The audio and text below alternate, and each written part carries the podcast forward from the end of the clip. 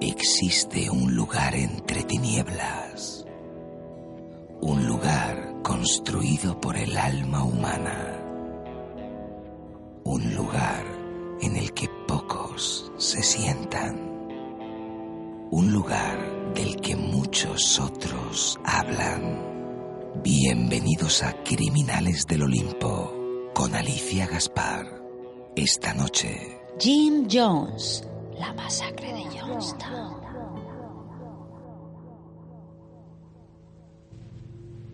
A pesar de todos mis esfuerzos, un grupo de gente, con sus mentiras, está haciéndonos la vida imposible. No hay forma de dejar pasar lo que ha ocurrido hoy. Yo creo que eso no es lo que queremos para nuestros bebés. Yo no creo que eso era lo que teníamos en mente para ellos. Los mayores profetas de la historia decían, ningún hombre deberá quitarme la vida, yo seré el que lo haga. Nosotros vamos por delante de nuestro tiempo, nunca nos aceptarán, no hay otra solución. Ahora debemos dar nuestras vidas para protestar contra esta gente, porque esto no es libertad. Estamos perdiendo el tiempo y poniendo en peligro a nuestros hijos por el camino. El reino de los cielos sufre violencia y los violentos lo arrebatan. Si no podemos vivir en paz, entonces muramos en paz.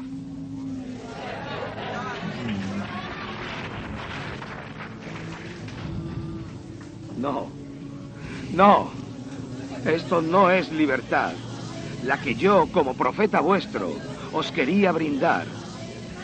No hay otra salida, porque ellos vienen y acabarán con todos nosotros, porque si vienen a por ti, vienen a por mí también. No hay forma de que no me afecte lo que te pase a ti, y por eso, hoy es el día de la paz. Así que, por favor, traed la medicación. ¿Podéis comenzar con los bebés, por favor? Gracias. ¿Qué? ¿Qué? El congresista ha muerto. Ya no hay otra manera. Ellos están provocando la situación. Yo no he tenido nada que ver. Pero como todos estamos conectados, claro que sí. He sido yo. Yo lo he matado. Ya le dije que no viniera y no quiso escuchar. Los rusos no han respondido todavía. Son todo mentiras. Ya ni nos quieren. Así que el plan no ha funcionado. Ahora tenemos que hacerlo. Y esa es la elección. Porque sí tenemos elección. Vamos. Ponedles a dormir a todos. No hay convulsiones, os lo prometo. Sujetadlos. Venga, que ya se hace tarde, por favor,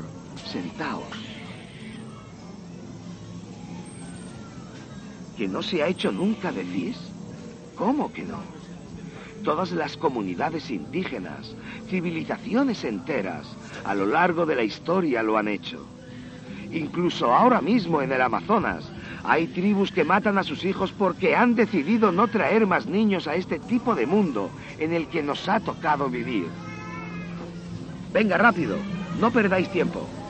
Seguid mi consejo, de verdad, porque si no os arrepentiréis. Este mundo no es nuestro hogar. Así no merece la pena vivir.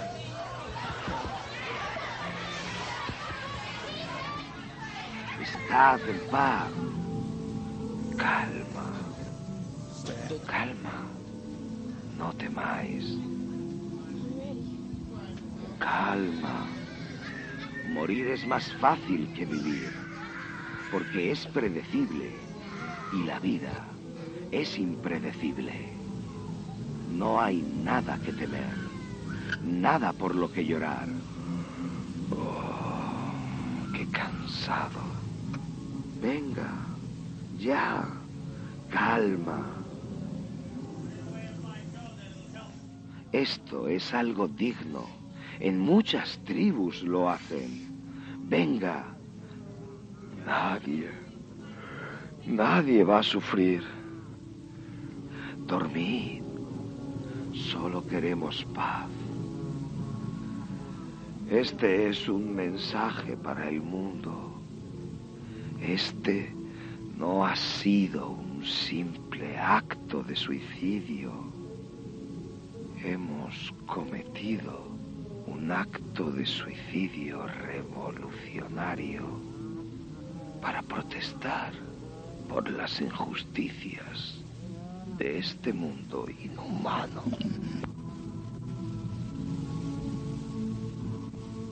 El archivo sonoro que acabáis de escuchar es una recreación en castellano de fragmentos de una grabación real rescatada y conservada por el FBI. Título La última hora. Johnstown, 18 de noviembre de 1978. Autor de los hechos, el predicador Jim Jones.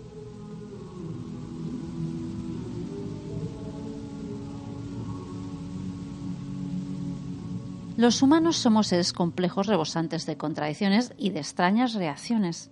Dicen que hay quienes temen a Dios, muchos se aterran ante la ausencia del mismo y la inmensa mayoría de nosotros le teme a la muerte. Pero yo me pregunto, ¿cómo es que nadie realmente le tiene miedo a la fe? Buenas noches a todos, mi nombre es Alicia Gaspar y esto es Criminales del Olimpo.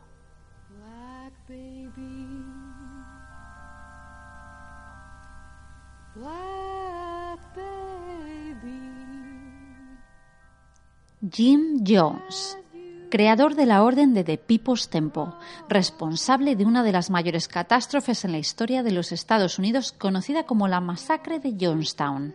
909 muertes, 909 vidas perdidas en cuestión de un par de horas, 909 personas que fallecieron en las entrañas más recónditas de la jungla guayanesa.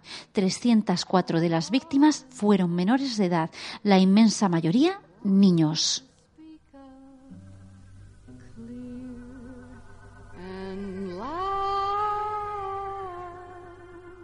Todo lo hacemos por el bien común, por ese bien universal que lo trasciende todo. Y no hay excusa o explicación específica que pueda interponerse entre nosotros mismos y ese fin que está ahí por encima de todas las cosas. Guyana, 28 de noviembre de 1978. Un individuo con camisa roja y pantalón kaki está sentado ante las cámaras. ¿Parece drogado? ¿O es todo fruto del abatimiento más común en los días más nublados? Tal vez sea simplemente una flojera matutina, producto de la fiesta de la noche anterior. Al menos eso es lo que opina el congresista Leo Ryan sobre ese caballero sentado frente a él, sobre el reverendo Jim Jones.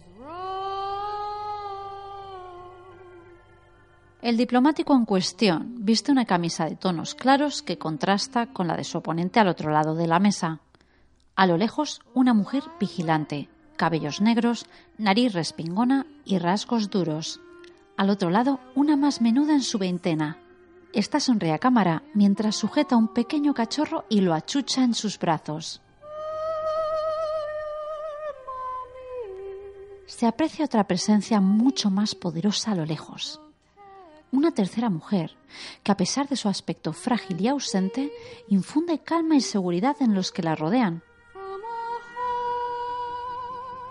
Como leona anciana, como líder de la manada, observa la escena mientras reposa su peso en una de las columnas al otro lado del pabellón. Ella es Marceline Jones y Marcy, como la llaman sus amigos, vigila cada movimiento de su marido durante la entrevista, cada gesto, cada palabra.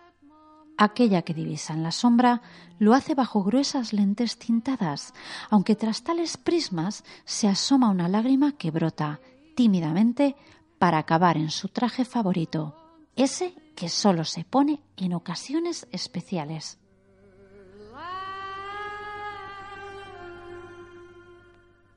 Siempre he tenido esperanza. Pensé que te podría haber llevado por el buen camino, Jimmy. Te juro que siempre tuve fe en nosotros. De la misma forma que amo a Dios con todas mis fuerzas. Es algo tan sencillo como que el cielo es azul, como el hecho de que mis pulmones puedan respirar por sí solos. Pero Jimmy,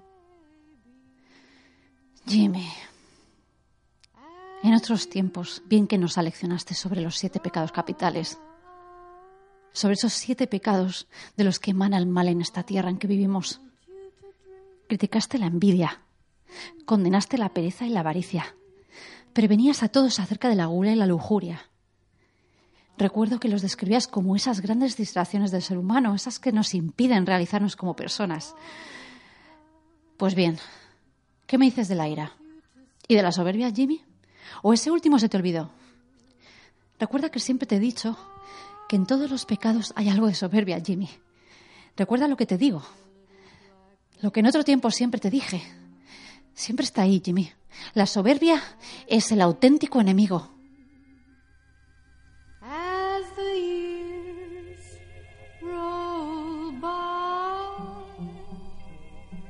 El sol viene y va como le place. La cinta rueda y el periodista reenfoca la imagen y encuadra al sujeto. El calendario del fondo marca 1978, pero ¿qué os parece si echamos la vista atrás?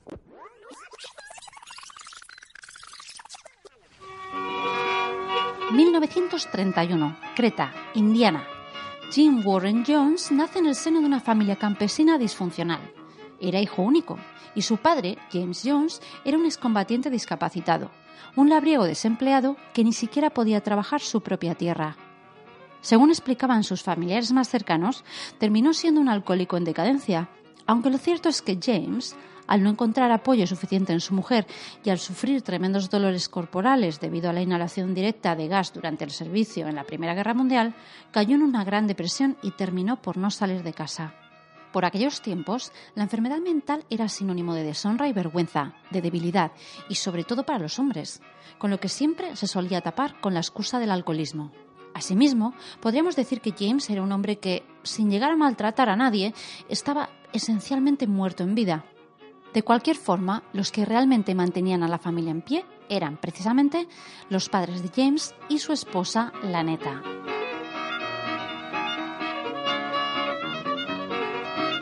Bien, a la madre de Jim no le había tocado la mejor baza en la vida, eso seguro, pero ella tampoco tenía la personalidad y la actitud para aceptar, digerir los contratiempos y ayudar al de al lado. La neta era una mujer demasiado idiosincrática, con ciertas tendencias narcisistas, que desde el principio buscaba a alguien pues, que, además de enamorarla, tuviese un buen apellido. Y digamos que se casó con un soldado, con un héroe de buen currículum, y le salió el tiro por la culata.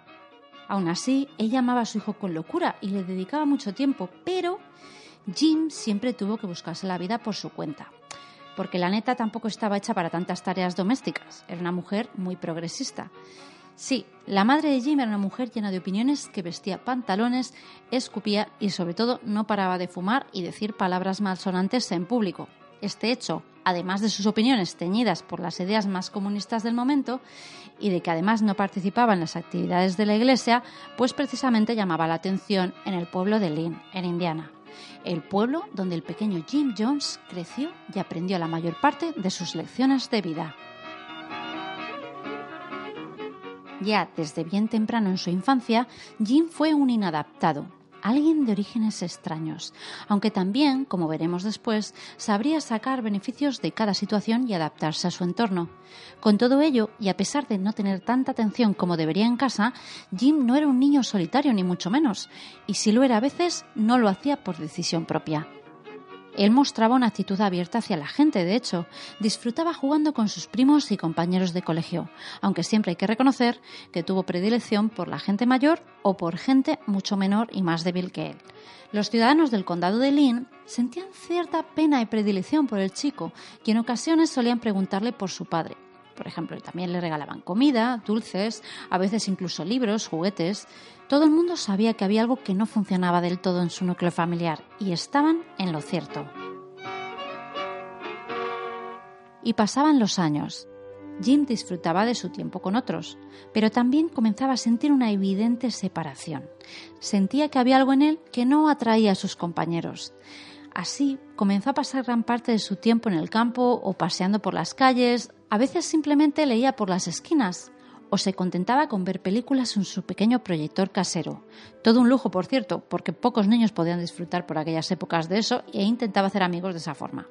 El caso es que un día Jim decide probar algo nuevo. ¿Y qué hace? Se cuela en un aeropuerto, algo que estaba prohibidísimo. Allí un adulto le pilla de pronto y Jim se echa a llorar como un histérico. Pero todo, finalmente, termina en una estrecha y profunda amistad entre ambos.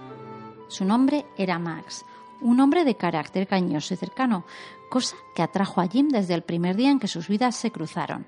De esta forma, este desmotivado chaval de abundante cabello oscuro pasa de hacer tiempo hasta que su madre llega a casa a tener un hermano mayor que, además, le deja estar en el aeropuerto todo el tiempo que quiera e incluso le enseña a volar. Y Jim, claro, estaba contento. Jim era la envidia del resto de los niños de su clase. Su desidia, de hecho, se disipó de pronto. Había descubierto su pasión. Querría ser piloto. Y es que Jim siempre quiso volar aunque tenía que descubrir cómo hacerlo, claro. Finalmente encontraría otra forma de tocar el cielo.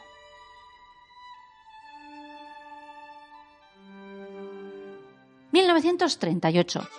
Jim conoce a Miss Kennedy, una mujer perteneciente a la Iglesia de los Nazarenos, una organización que forma parte de la orden metodista más tradicional de Estados Unidos.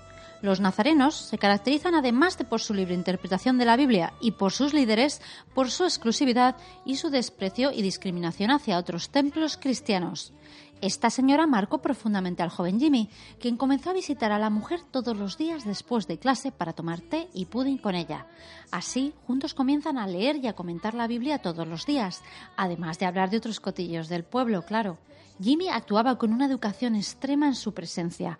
Copiaba estructuras, frases, argumentos demagógicos y falsos silogismos. Por aquel momento, Jim ya estaba interesado en otra cosa diferente. Y es que aquí es donde este chico inició su aprendizaje. Aquí es cuando empezaría a jugar a celebrar oficios con otros niños, cuando predicaría para otros e incluso celebraría entierros de animales muertos. Animales que, por supuesto, él mataba y remataba en secreto. Un día en una rata, otro un conejo, otro un gato. En cuestión de meses, Jim cambiaría radicalmente.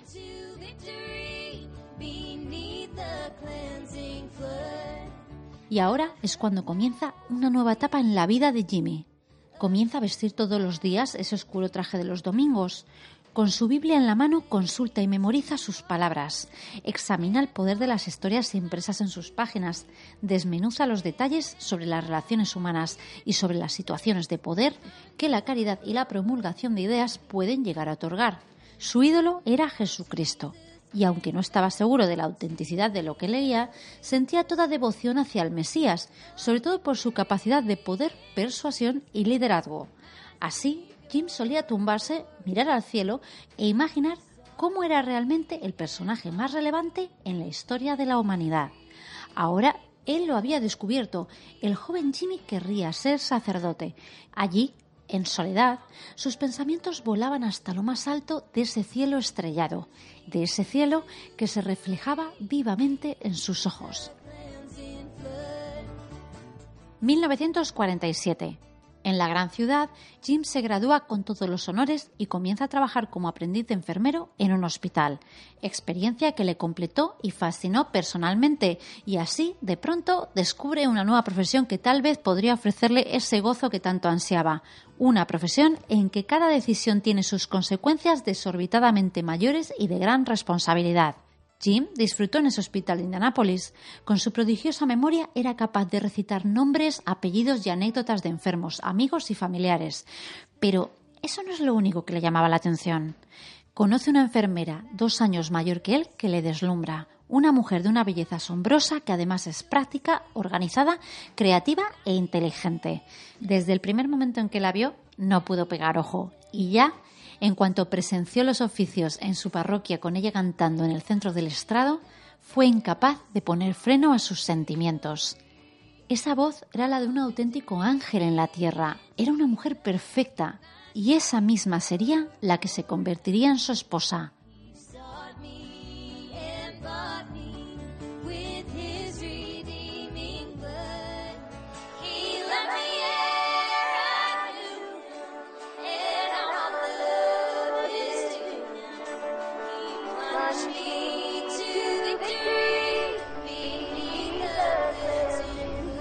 Aterrizamos de nuevo el 18 de noviembre de 1978. Jones está sentado al lado de un niño mientras intercambia algunas palabras con el cámara y el congresista. Marceline Ahora se acerca algo más al grupo y disimula achuchando un bebé entre sus brazos. Jones se dirige al periodista. Le explica que todo es culpa de una señora inestable, de Grace Stone. Estaba obsesionada con él sexualmente, desde siempre. Obviamente, como ella rompió su matrimonio con su amigo Tim y él no quiso entablar una relación con ella, pues ¿qué pasa ahora? Enfatiza Jones. Pues que ambos están tomando el hacha de guerra por el mango. La están pagando conmigo. Estos inútiles no tienen nada mejor que hacer con sus vidas y yo, como verás, tengo muchísimas más cosas que hacer. Marceline cubre sus mejillas. El rostro del chavalín se asoma entre la multitud que forma ese círculo alrededor de la mesa. El chico busca los ojos de Marceline. Después se esconde tras su padre. El niño se llama John Victor y tiene seis años. Es de piel morena, ojos aceitunados y un cabello negro azabache igualito al de su padre, al de Jim Jones. El corazón de Marceline se acelera a trompicones. Deja al bebé de vuelta en su capazo. Entre la agitación se pregunta cómo ha llegado toda esa situación. ¿Por qué Jones está comprometiendo todo lo que han tardado más de 20 años en construir por ese niño, por un bastardo, por un ilegítimo? Pero, señor, ayúdanos, pensaba. Ha perdido el norte. No sabe lo que busca y no encuentra ni la sabiduría ni la prudencia para hacerlo cesar. Señor, dale un segundo de clarividencia. Déjalo estar, Jimmy. Por el bien común, por el bien supremo. Por esta misión hemos sacrificado toda nuestra vida. Hemos alimentado al hambriento. Hemos dado esperanzas y felicidad a muchos. Desde Indiana a California, desde Texas hasta Florida. Y de Florida todo directo al noroeste. Hemos educado y reclutado. Hemos desintoxicado al drogadicto y acogido al anciano. A todo aquel incapaz de vivir en este sistema contemporáneo. Por la gloria de Dios, Jim, ¿qué quieres demostrar? Déjalo marchar. Tienes siete hijos más. Cientos. Miles más. La soberbia. La soberbia es sin duda el peor pecado, Jimmy. El originario en todas sus formas y grados. Es aquel que nos condena a todos los seres humanos por igual la soberbia.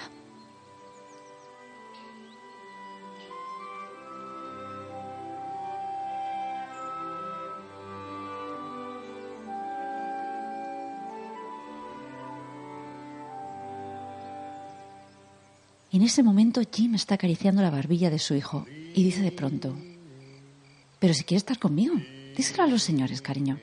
¿Qué quieres? Estar con papá, ¿verdad? Con una sonrisa en los labios y los ojos empañados, el niño observa a su alrededor mientras asiente tímidamente con la cabeza. A través del visor, el operador de cámara olfatea cierta angustia y pavor. Ni una palabra sale de la boca de John Victor, del pequeño Jim Jones en miniatura, de ese supuesto nuevo Mesías del templo del pueblo.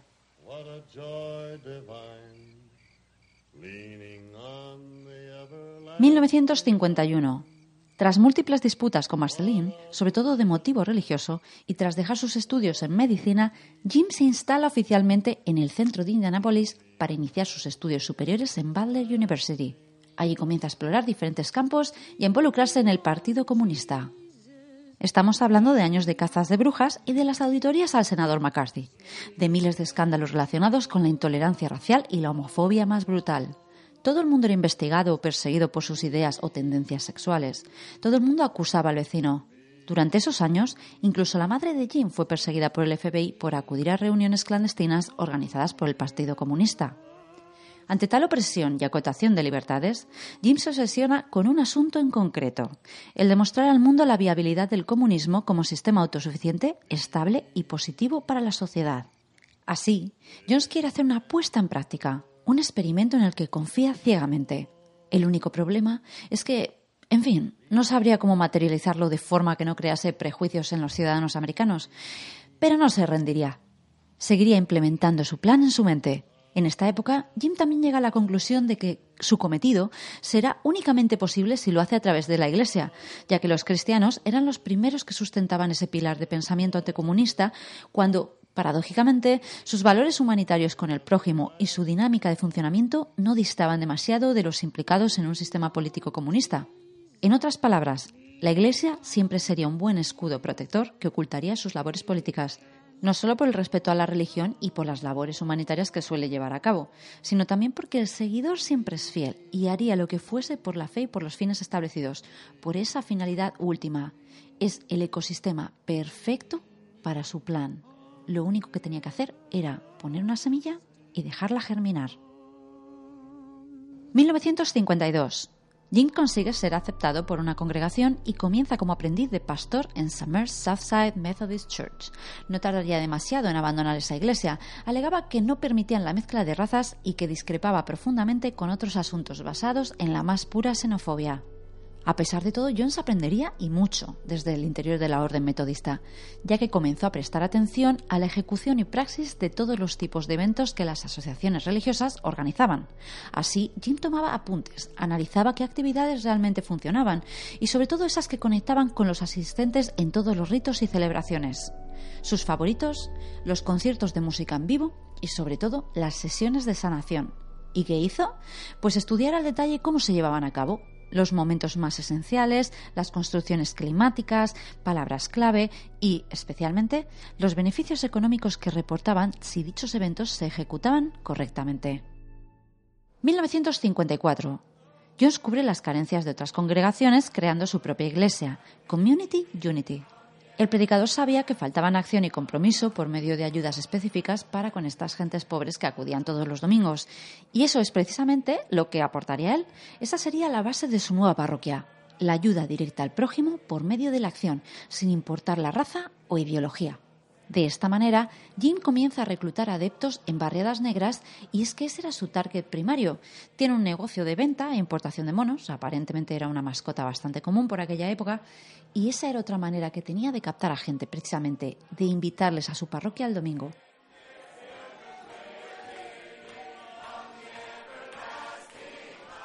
Y cada semana John se viste de negro comienza a dar forma a su elevado y esponjoso tupé. Se dirige a sus seguidores afroamericanos como uno más. Sus sermones son vívidos y directos, sus alusiones claras, pero sus seguidores todavía son menos de los que esperaba. Marceline canta con el acompañamiento de su viejo piano. Después reina el silencio. Las primeras palabras del reverendo no van dirigidas a Dios, son para sus feligreses. Hermanos, parecéis cansados ¿Qué os aflige? ¿Qué es eso que os quita el sueño? Tras una pausa, una señora levanta la mano. No tengo electricidad ni agua en casa y la compañía no me hace ni caso. Un anciano grita desde el fondo. No tengo casa ni nadie a mi lado. Otro levanta la mano. Pues yo llevo un mes sin empleo. Otra mano en el aire. Mi hijo no puede respirar. Ningún doctor nos está ayudando y no sabemos qué hacer. Jones responde a todos y a cada uno. Hermanos, Dios no desea para sus hijos largas esperas en llanto, autocompasión o el anhelo por un mundo mejor, no. Los sermones de la iglesia rezar, pues están muy bien, están muy bien. Pero lo que los cristianos tenemos que comprender es que hay que resolver estos problemas por medio de la acción. Y solo nosotros podemos hacerlo. Dios sabe que lo vamos a conseguir. Y os juro que haré todo lo que esté en mi mano. Este templo no es como cualquier otro, no. En este templo el Padre suda sangre. En esta iglesia el Padre se rompe la espalda por sus hijos. Oremos. Día tras día, el señor y la señora John se ponen manos a la obra discuten interminables horas con managers y funcionarios, hacen las llamadas necesarias y escriben cartas de su puño y letra. No hay descanso. Poco a poco van resolviendo los problemas de todas estas gentes indefensas sin recursos y cada domingo más gente acude a la iglesia. Cada domingo todos son testigos de los favores y mejoras en la calidad de vida del vecino, del compañero y del hermano. Los fieles no paran de dar gracias y de adular a su reverendo, de dar las gracias a Dios y, ahora sí, se sientan a escuchar el sermón del predicador Jim Jones. Todo lo hacemos por el bien común, por ese bien universal que lo trasciende todo. Y no hay excusa o explicación específica que pueda interponerse entre nosotros mismos y ese fin último que está por encima de todas las cosas. 1956. Community Unity ya es una iglesia medianamente consolidada en la que no hay cabida para segregación racial o ideológica. En este año, James comienza con algo nuevo. Organiza su primer evento de sanación utilizando un señor llamado William Brown, un aclamado escritor en las esferas espirituales y curandero metodista.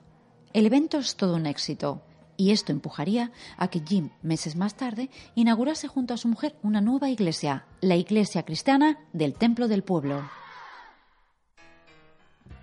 En esta etapa marcada por los diferentes eventos y por el cambio del nombre de la congregación y su consolidación, la nueva misión que tiene la Iglesia es la de mezclar la reconciliación y aceptación interracial con una idea diferente, la de curar al enfermo. En 1957, la popularidad de Jim Jones en Indiana ya es evidente, y es que sus acciones hablan por sí solas. Comienza a integrar la interracialidad en colegios, hospitales, restaurantes e iglesias de su estado.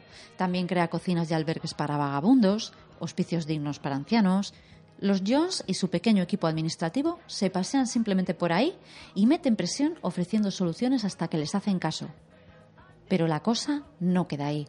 Los Jones giran la ruleta de la fortuna una y otra vez y a Marceline se le ocurre una idea increíblemente transgresora. La creación de la familia Arcoíris, The Rainbow Family, una familia que recolecte un pedacito de todas las razas de la Tierra. Jim se sintió completamente conquistado por esa idea. Era una idea que materializaría una de las principales metas de su iglesia y que además resolvería otro gran problema. Marceline estaba teniendo claras dificultades para quedarse embarazada y quería tener hijos a toda costa. Ese mismo año, la pareja adoptaría a dos niñas asiáticas, luego un niño de raza negra, el primero en la historia del país que aparecería en las noticias, y finalmente una niña india nativa americana.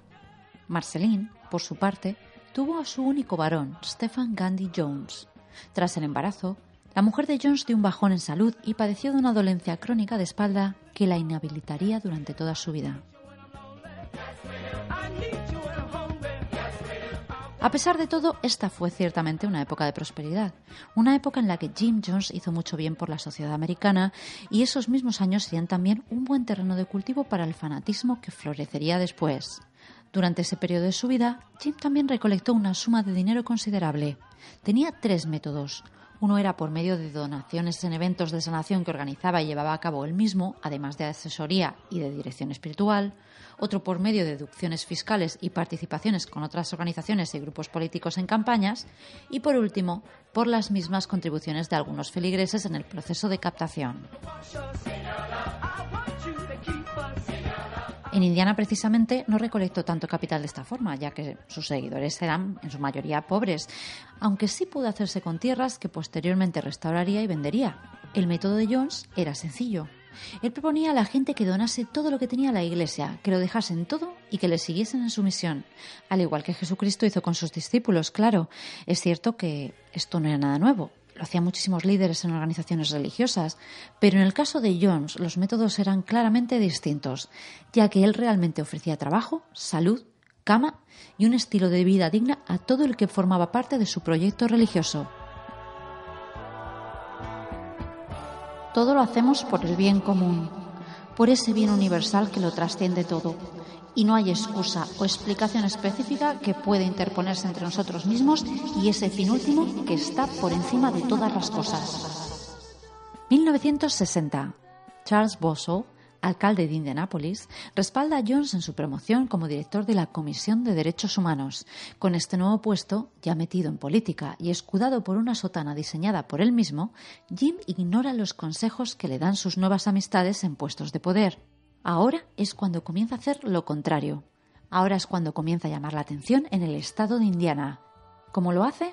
Pues aparece en programas de radio, en eventos musicales, en la televisión local y denuncia principalmente la desigualdad social y el eterno tormento de la población afroamericana. Y es que gran actividad acontece en los primeros años de este nuevo decenio. Jones estrecha sus lazos con otras iglesias, sobre todo para colaborar inicialmente y, en ocasiones, para robar un buen número de feligreses si podía a la hora de decir adiós. Primero se acercó a la congregación de Father Divine, un predicador expulsado de la iglesia metodista que ya desde 1929 tenía miles y miles de seguidores.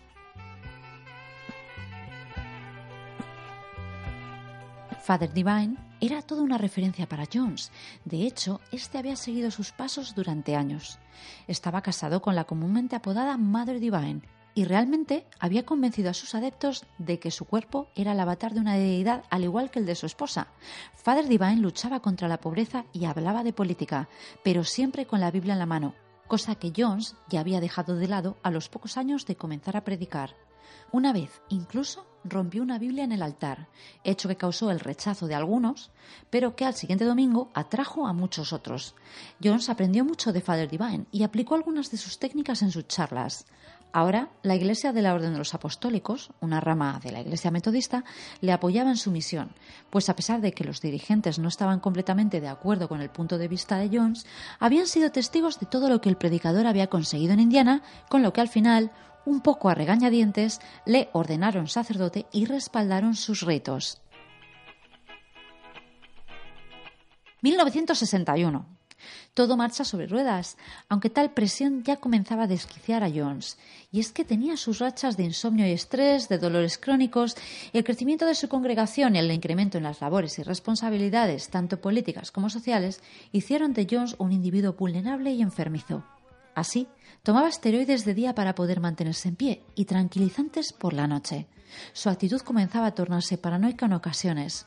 Solía alertar a sus seguidores sobre los rusos, aunque posteriormente, tras el asesinato de Kennedy y la crisis de los misiles en Cuba, su opinión cambiaría radicalmente. Ahora el enemigo era el gobierno de los Estados Unidos y los rusos serían precisamente sus aliados y les ayudarían a llevar a cabo su misión. En algún punto durante 1961, de pronto Jones tiene una visión. Su primera profecía sale a la luz, la de un apocalipsis nuclear en 1977. Sí, puede sonar a chino, y quiero hacer un paréntesis aquí, porque esto puede sonar un truco más para manipular a las masas. Pero, para que os hagáis una idea, este hombre estaba tan convencido de sus hipótesis que durante esta época emprende un viaje en 1962 a Brasil para intentar encontrar un lugar fuera de peligro y establecer su organización allí. Es decir, realmente John sí creía que existía una amenaza seria contra la humanidad y en su defecto contra su gran congregación.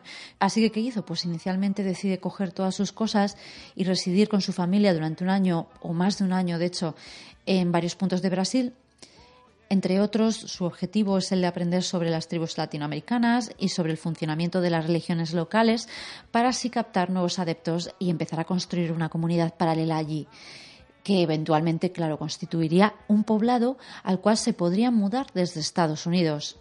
Aunque hay un pequeño detalle que no habían tenido en cuenta.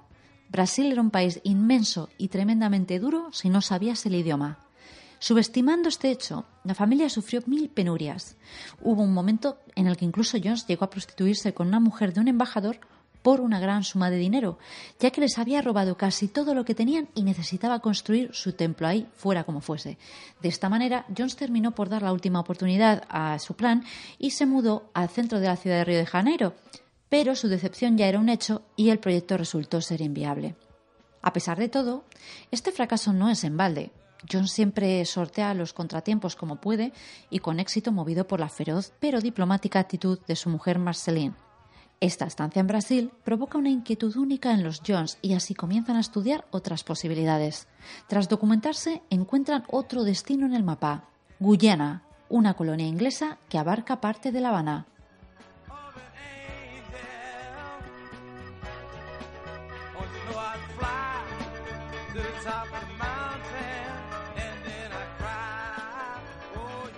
Junto a su familia, Jones visita este pequeño país en la frontera con Venezuela. Allí examina las condiciones socioeconómicas del país y encuentra un lugar donde podría llegar a mudarse en el futuro con su gente en caso de que se produjera una guerra nuclear. En su interior tenía esta urgencia. Sabía que tenía que hallar un lugar fuera de peligro, aislado y dotado de las condiciones idóneas para la construcción del templo, de su templo, de una auténtica tierra prometida. Pero nos acercamos al final de 1963. Ya había pasado un año y medio desde que padre y madre, los padres del templo del pueblo, llevaban ya demasiado tiempo sin prestar atención a su congregación en Indiana, y tras varias llamadas de atención desde la sede de su iglesia y tras la amenaza de uno de los jóvenes discípulos que estaba comenzando a ganarse a los seguidores con la Biblia en la mano, Jim retorna a Indianápolis. ¿Y con qué se encuentra? Con una asociación dividida y al borde del colapso.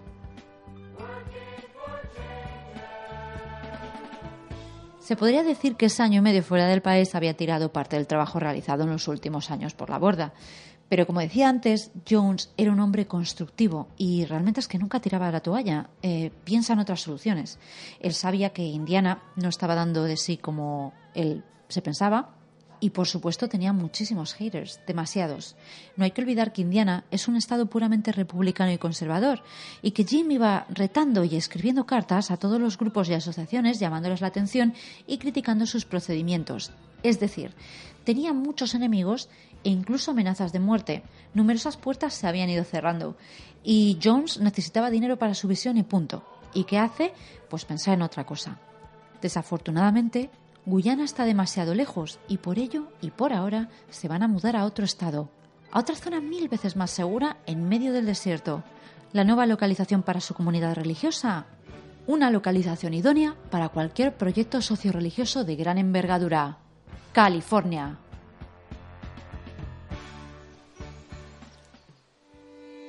Todo lo hacemos por el bien común, por ese bien universal que lo trasciende todo y no hay excusa o explicación específica que pueda interponerse entre nosotros mismos y ese fin último que está por encima de todas las cosas. Pero ¿cuál es ese fin último o ese bien común, esa misión? pensaba Marcelina ese 18 de noviembre de 1978. Como principal cerebro de operaciones y logísticas de la organización, como fundadora en la sombra, ni siquiera ella lo sabía. Tampoco sabía si los resortes eran los más adecuados. Llevaba años encubriendo los grandes defectos y fraudes de su marido, sus dependencias del alcohol y las drogas, sus mentiras, sus decisiones macabras. Ese era realmente el reverendo Jim Jones, ese que posteriormente se autoproclamaría como la personificación de Dios en la tierra.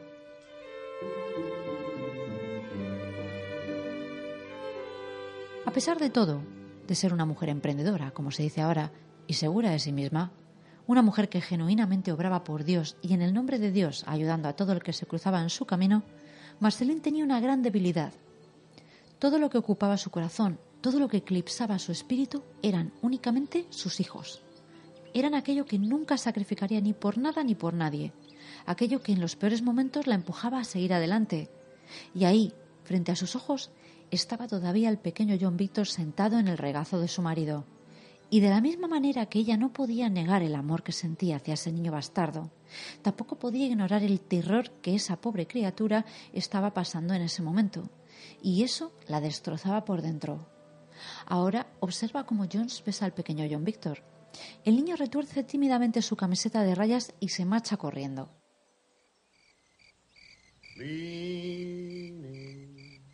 De pronto, uno de los periodistas se dirige al cámara susurra en su oído. Si lo decimos ya o nos marchamos. El otro le da una palmada en la espalda. Todavía no. No es el momento. Déjaselo a ellos. Ellos saben lo que hacen. No, ahora no. El tiempo está cambiando. Nos tenemos que ir. No podemos quedarnos aquí ni un segundo más. Paciencia, Don, le dice el otro.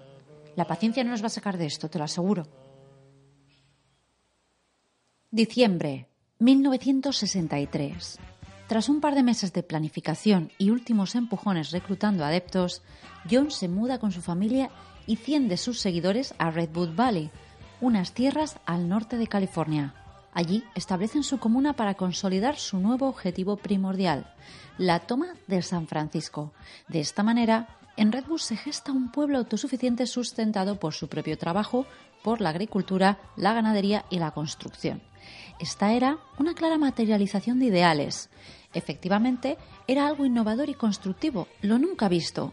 Era una puñalada del inconformista que mostraba al resto del país que era posible hacer algo para cambiar el status quo.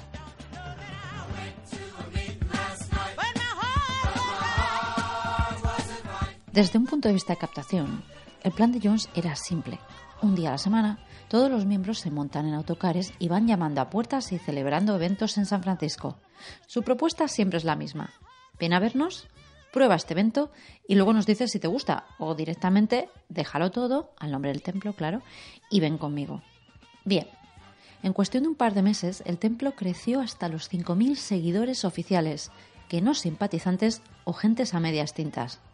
En uno de estos viajes, Jim conoce a Tim Stone, un brillante abogado de San Francisco que simpatiza al instante con el Templo del Pueblo y decide donar todo su tiempo y sus posesiones a la organización. Tim se muda temporalmente a Redwood Valley y con él va su esposa Grace Stone. Tim y Jones mantuvieron una buena amistad. John sabía que Tim, fiscal general del distrito por aquel momento, sería un gran contacto y una pieza clave en esta nueva etapa del Templo del Pueblo. Esta información es relevante, ya que uno de los principales detonantes de la investigación del Templo del Pueblo será, precisamente, la denuncia de los Stone y la lucha por la custodia del joven Víctor.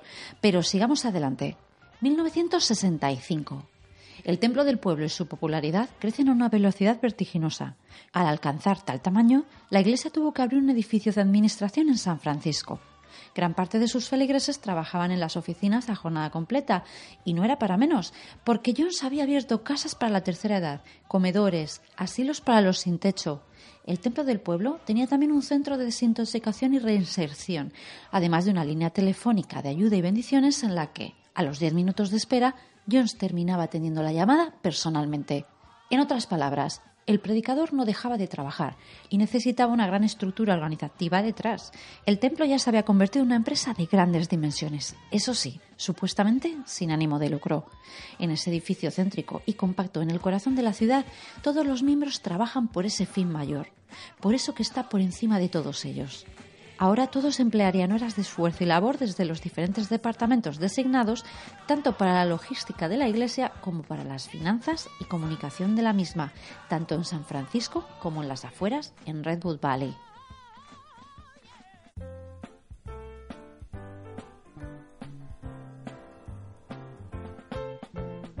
«1968.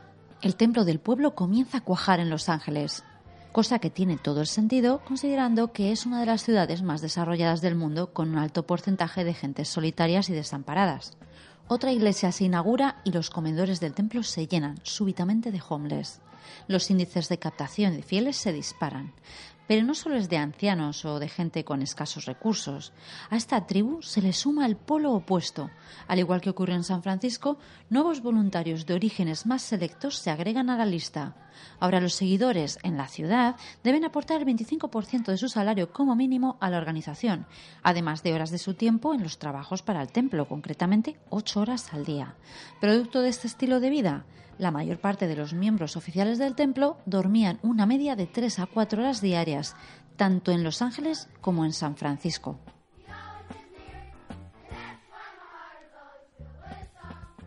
Bien, esto ocurriría en la gran ciudad. Pero ¿cómo era ese estilo de vida en Redwood Valley? Los habitantes de la comuna estaban confinados a vivir con lo que el líder consideraba que era lo suficiente, es decir, con un techo, una dieta basada en verduras y arroz y una paga semanal. La dinámica era más o menos la misma, pero con algunas distinciones. Al alba, todos se levantaban y trabajaban sin descanso, entre trabajos forzosos o de mantenimiento, sermones, tareas nocturnas. La mayor parte de los habitantes de Redwood dormía una media de tres horas al día. Ni decir tiene que su utopía era simplemente eso, una utopía, ya que muchos miembros tenían hongos, chinches, vicios superficialmente curados, y todo esto se traducía en problemas, en caos en ocasiones, ya que algunos miembros realmente creaban conflicto y discordia. ¿Qué hacían en dirección? Pues les ponían una pequeña dosis de ansiolíticos en la comida y listo. A pesar de todo, esto nunca llegaba a ser suficiente ya que no les dejaban drogados, ni mucho menos. Con lo que las peleas, gente tratando de robar o de buscar heroína, pues eran eventos que estaban a la orden del día. Por su parte, Jones no quería que la policía interviniese en sus asuntos internos. Decía que era responsabilidad del templo, que ellos realmente cargaban con la responsabilidad de sus propios actos internamente. ¿Y qué ocurrió? Pues que los castigos y las penalizaciones comenzaron a ser frecuentes. El problema es que a medida que pasan los años, los acontecimientos se escalan y se magnifican, hasta tal punto que las normas de la comuna se tornan demasiado autoritarias e incluso absurdas, con lo que cualquier pequeño detalle es objeto de auténticas palizas al final o de tortura verbal y psicológica en público. Y llegamos a 1971. Este es un claro punto de giro en la vida de Jones. Durante el verano de ese mismo año consolida una nueva relación formal con otra mujer, con una considerablemente más joven que Marceline, Caroline Lighton. La pareja lleva teniendo relaciones un año y medio ya, Pero no era nada serio. Durante este año ella se queda embarazada y oficialmente John selecciona una suite para ella en la comuna. Esa es su segunda esposa desde este momento y divide su tiempo entre Marceline y Caroline. En principio, Marceline lo acepta. Al fin y al cabo, ella no podía satisfacer a Jim en ese aspecto. Aún así, para ella era un hazme reír, una humillación.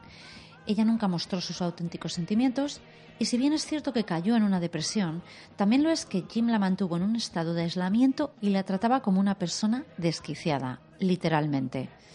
Pero durante el verano de 1971, Jim se convierte en un hiperactivo sexual y comenzará a tener aventuras, o mejor dicho, experiencias sexuales aisladas con otros miembros en la comuna. Nadie podía comprender de dónde sacaba tanto tiempo o la energía para hacerlo, pero al final podía. ¿Cómo? Por medio de las drogas. Y es que 1971 es un año de cambios para el templo del pueblo, un año en el que oficialmente se compran dos grandes edificios, uno en San Francisco y otro en Los Ángeles, aunque poco a poco se intenta consolidar la sede en San Francisco. El resto de las actividades que habían tenido hasta ahora en Los Ángeles habían tenido lugar en pequeños núcleos, en oficinas, en casas abiertas a modo de comuna de gente de alto nivel adquisitivo, en donaciones. Ahora el Templo del Pueblo tenía una gran sede, con lo cual mucho más trabajo.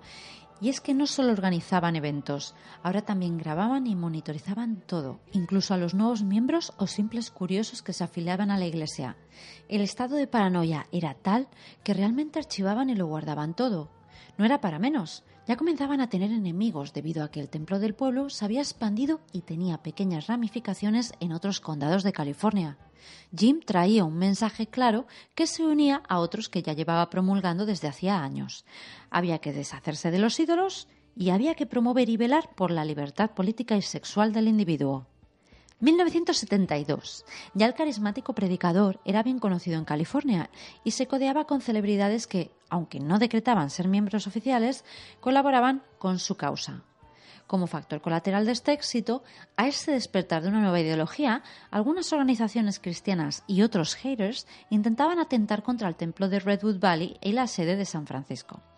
Mandan mensajes de odio, trataban de colarse en templos y en la comuna, hasta que, una noche, el edificio de San Francisco aparece devorado por las llamas en todos los canales de televisión. Este hecho junto a las manías persecutorias de Jim, dieron cabida a medidas de seguridad extremas y desde este momento Jones tendría literalmente gentes armadas en las puertas de sus sedes, en sus templos y en Redwood Valley. Las llamaba The Red Army, la Armada Roja. Y es ahora cuando Jim y sus secuaces realmente consolidan su plan. Ahora es cuando lo ven claro. Comienzan a acumular recursos y contactos para mudarse a Guyana. Todo lo hacemos por el bien común, por ese bien universal que lo trasciende todo. Y no hay excusa o explicación específica que pueda interponerse entre nosotros mismos y ese fin último que está por encima de todas las cosas. Volvemos al 18 de noviembre de 1978. El reverendo Jones hace una pausa en su discurso a cámara. Dirige una mirada a su mujer y ella le sonríe de vuelta. En ese gesto, Jones encuentra seguridad y consuelo aunque a la vez algo le irrita. Marcy lleva tiempo pretendiendo estar de acuerdo con él, y eso no le agrada en absoluto. Ahora mastica lentamente el último trozo de papaya. Reflejado en sus gruesas y oscuras gafas de aviador, se divisa un rostro barbudo, el del único periodista que queda en el campo de batalla con el operador de cámara. Al lado de Jones, una mujer madura con un pañuelo de flores niega nerviosamente con la cabeza, tiembla y frena su pulso. Jones, tras una mueca de resignación, la abraza. Susurra algo en su oído. Ella se encuentra aliviada y la cámara está ahí, lo está capturando todo. Tú sabrás lo que haces. Yo te amo, hermana, y sabes que puedes volver cuando quieras. Te estaremos esperando con los brazos abiertos.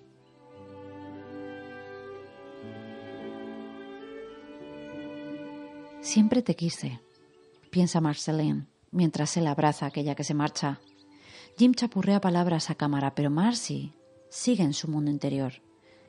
Ay, Jimmy, ¿por qué quisiste volar tan alto? ¿A qué coste?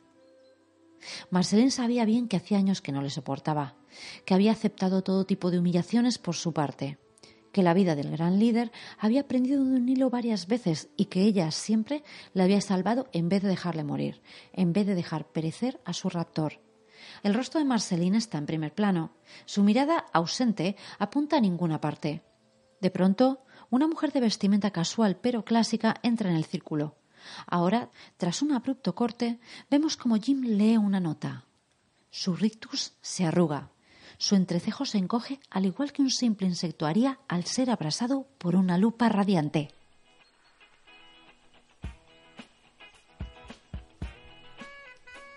«1973.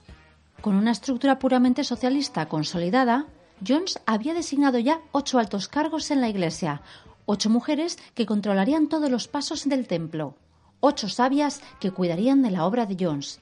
En ese momento, Jones tiene un amante oficial y muchas otras en camino. Se acuesta con hombres y mujeres para asistirles y ayudarles a deshacerse de ese yugo, de ese pozo de represiones sexuales. En ese momento también, casualmente, ocho jóvenes abandonan el templo, ocho disidentes, y aquí es cuando la situación se torna en algo insostenible.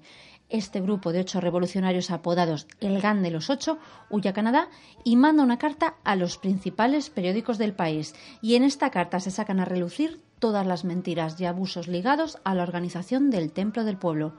A pesar de que la organización consigue neutralizar a la prensa y sobre todo difamar a estos desertores, Jim sabe que tiene que hacer algo al respecto y por ello se junta con su abogado, Tim Stone, para comenzar a trabajar en el diseño de su nuevo poblado, de su nuevo Edén de Jonestown. 1974. Jones y Stone viajan a Guyana y negocian la transacción y las condiciones de utilización de 15,3 kilómetros cuadrados de selva, concretamente cerca de la frontera con Venezuela.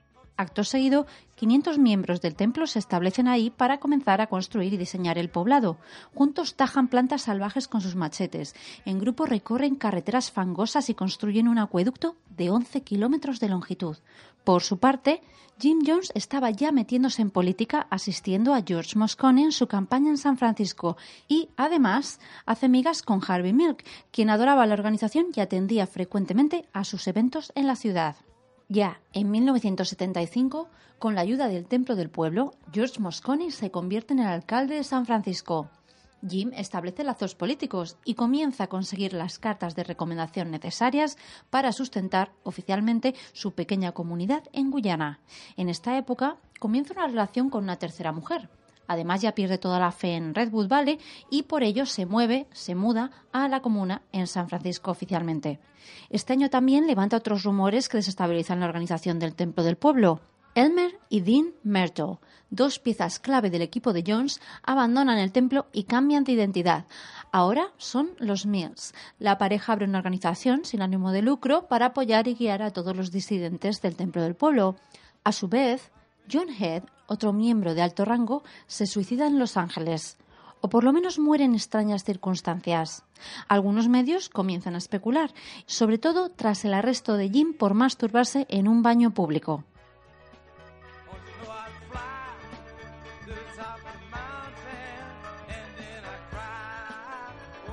«1976.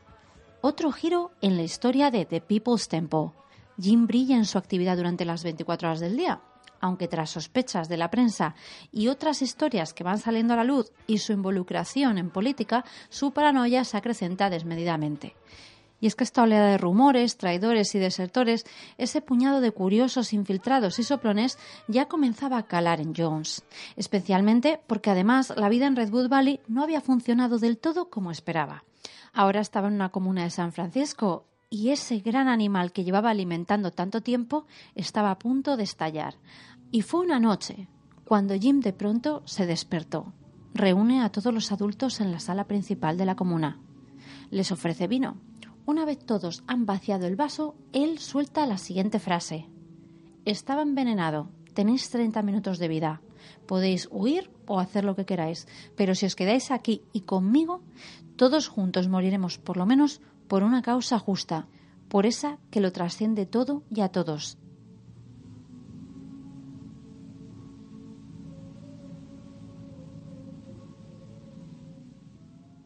A los 15 minutos, Jim da buenas noticias a los que se quedan con él. Todo era una broma. esto era un simulacro, una simple prueba de lealtad y fidelidad hacia su persona y la organización.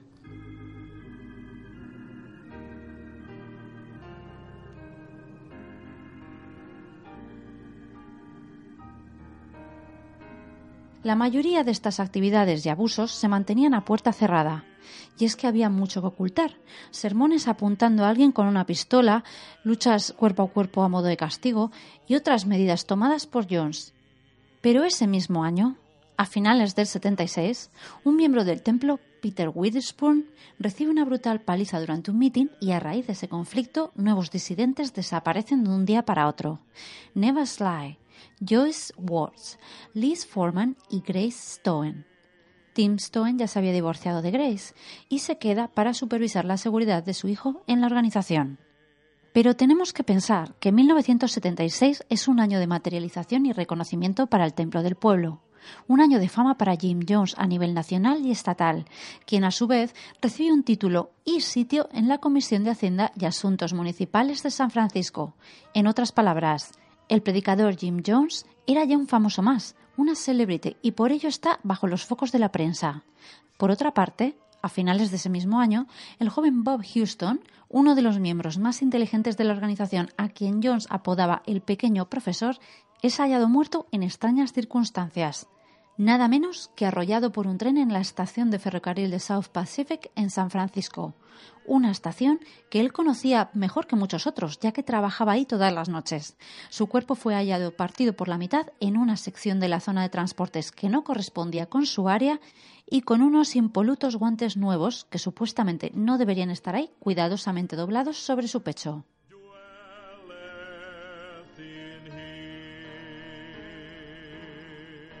Todo lo hacemos por el bien común, por ese bien universal que lo trasciende todo, y no hay excusa o explicación específica que pueda interponerse entre nosotros mismos y ese fin último que está por encima de todas las cosas. 1977. Jonestown. El New West Magazine publica un artículo titulado Inside the People's Temple, una crónica completa y exhaustiva que describe todos los abusos, procedimientos y rituales de la congregación. Todo un escándalo que podría truncar el plan de Jones, claro. Pero Jim no sacrificaría todo el trabajo realizado. Sabía que el éxodo era ahora o nunca. Sabía que ya había llegado el momento de emigrar con su redil a esa tierra que había prometido a sus seguidores. Así, al día siguiente de la publicación de Inside the People's Temple, Jones abandona definitivamente el país junto al resto de sus feligreses para fincarse en Jonestown. Todos van, menos uno, Jim Stowen. Aquí es cuando la pareja Stone salía de nuevo y lucha por su hijo John Victor. Aquí es cuando la batalla judicial comienza.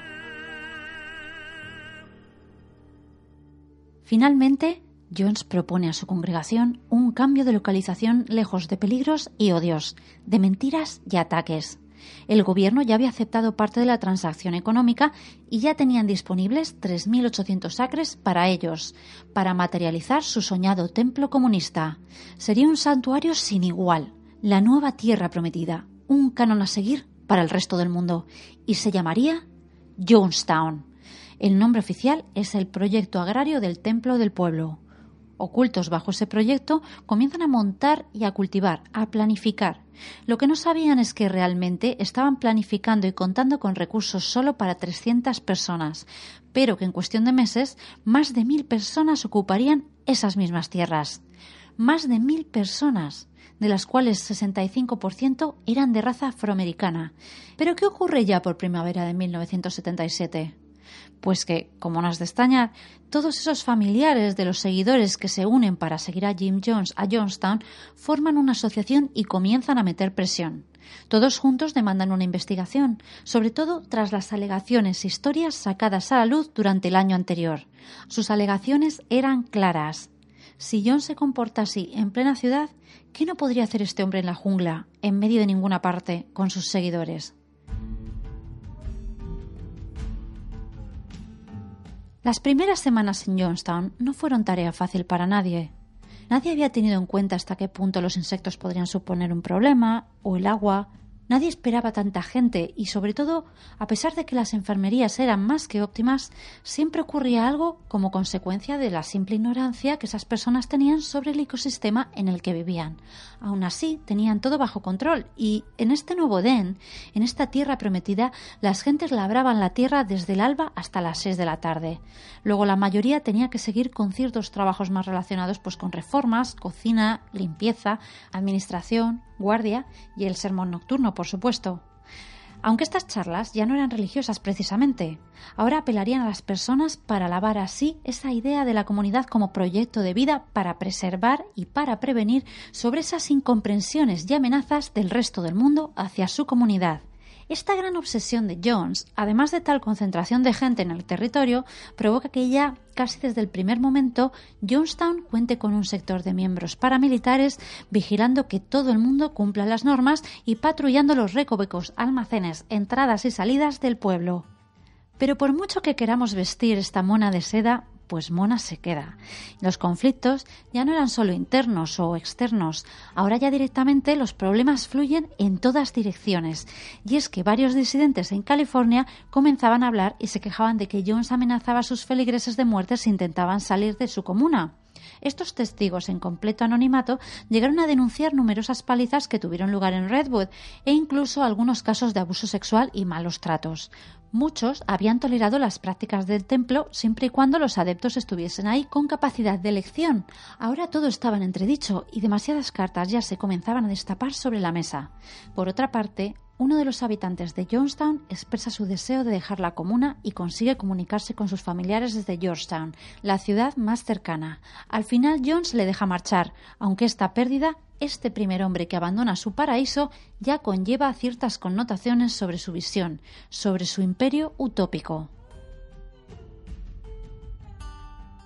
Pocos meses después de que los feligreses se mudasen a Jonestown, Jim crea un nuevo evento a diario, las Noches Blancas. Así comienza a mantener en vela a todos sus seguidores para comentar y compartir los pecados y problemas del resto, pero sobre todo para asustar al personal con sus teorías conspiranoicas en plena noche.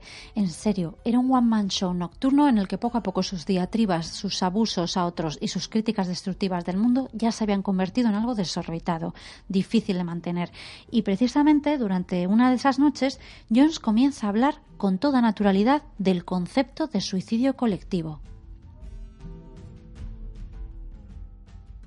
Por desgracia, en cuestión de meses, el concepto de las noches blancas muta en otro bien distinto. De madrugada, los miembros de seguridad convocarían a algunos de los más jóvenes para llevarlos así a entrenar y a disparar a lo lejos en medio de la selva. A su vez, Jones reunía a todos en el pabellón y les advertía que estaban en peligro, que debían esconderse juntos y deberían mantenerse agachados. Y ahí estaban todos. Se concentraban en el pabellón para pasar la noche juntos, en vela, ante las amenazas a lo lejos.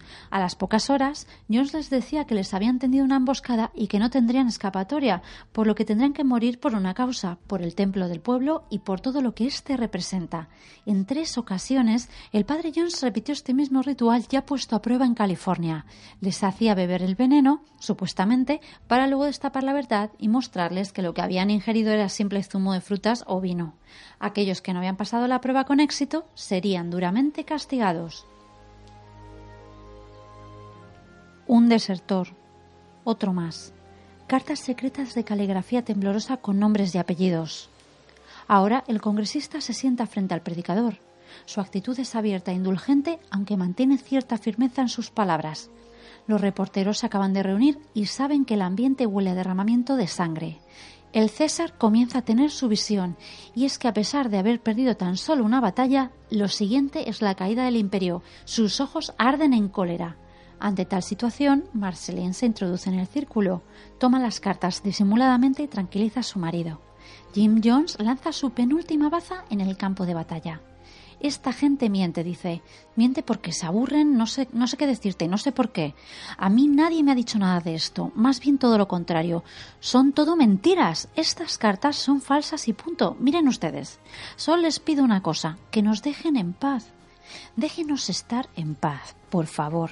No hacemos daño a nadie. Márchense y déjennos en paz.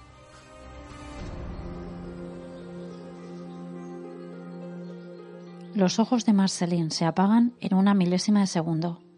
A pesar de que su marido llevaba años sin compartir secretos con ella, Marcy sabe bien lo que viene después, o por lo menos intuye que algo terrible va a ocurrir. Susurra la soberbia Jim. Tu soberbia nos va a matar a todos. Densas nubes se aglutinan en el cielo, la oscuridad se apodera de la selva guyanesa y finalmente una tremenda lluvia torrencial explota desde lo más alto.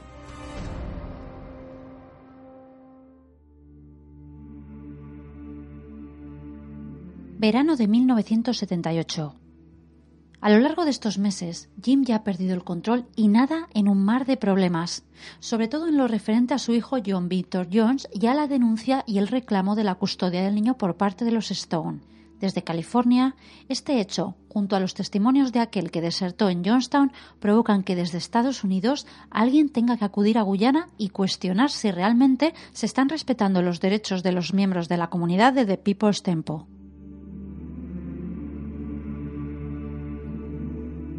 Ese hombre es el congresista Leo Ryan, un político aventurero, empático, progresista y escéptico que lucha por la justicia, el único que cuestiona, insiste y aboga por las familias de los seguidores de la secta del Templo del Pueblo. Ya la última semana de octubre de 1978, tres simulacros de suicidio habían tenido lugar. Incluso Jones mantuvo a toda la comunidad en vela durante seis días. Según él, Jonestown iba a ser atacado al igual que ocurrió con el asedio de Masada, aparentemente era un poco monotemático y estaba obsesionado con este pasaje histórico, por lo visto. Así explicaba que les habían rodeado y que si se dormían, pues que el enemigo entraría en el poblado y ya todo estaría perdido. Jones había perdido definitivamente la cabeza. Muchos lo sabían, otros tantos lo ignoraban, y unos pocos creían que su predicador era la reencarnación de Dios en la tierra y por ello entraban en sus trances. Durante ese mismo mes de octubre, los asuntos referentes al templo del pueblo en California no pasan por su mejor momento. Cientos de familiares mandan cartas denunciando a Jones por no dejar marchar a la gente, es miembros que denuncian amenazas de muerte, en fin, muchísimas denuncias y el Estado tiene que mover ficha, aunque realmente no hay evidencia de tales alegaciones y tiene las manos atadas. Finalmente, el juicio por la custodia de John Victor tiene lugar a finales de mes y Jones no se presenta en la sala. Este es el pistoletazo de salida que Leo Ryan necesitaba. Ahora el congresista decide saltarse a todos los cuerpos burocráticos que protegen a Jones e investigar por su cuenta y en el nombre del Estado de California. Lo mejor es que ahora podría hacerlo legalmente. Al fin y al cabo, casi mil californianos estaban viviendo en Guyana. Alguien tenía que comprobar que todo estuviera en orden. Durante la primera semana de noviembre, Leo Ryan contacta con las oficinas en San Francisco. Luego intenta hablar con Jones por radio en Johnstown, pero nadie le atiende. ¿Qué hace? Pues manda una notificación a John sobre lo acontecido en California y le informa sobre su visita. Esta será el 17 de noviembre de 1978.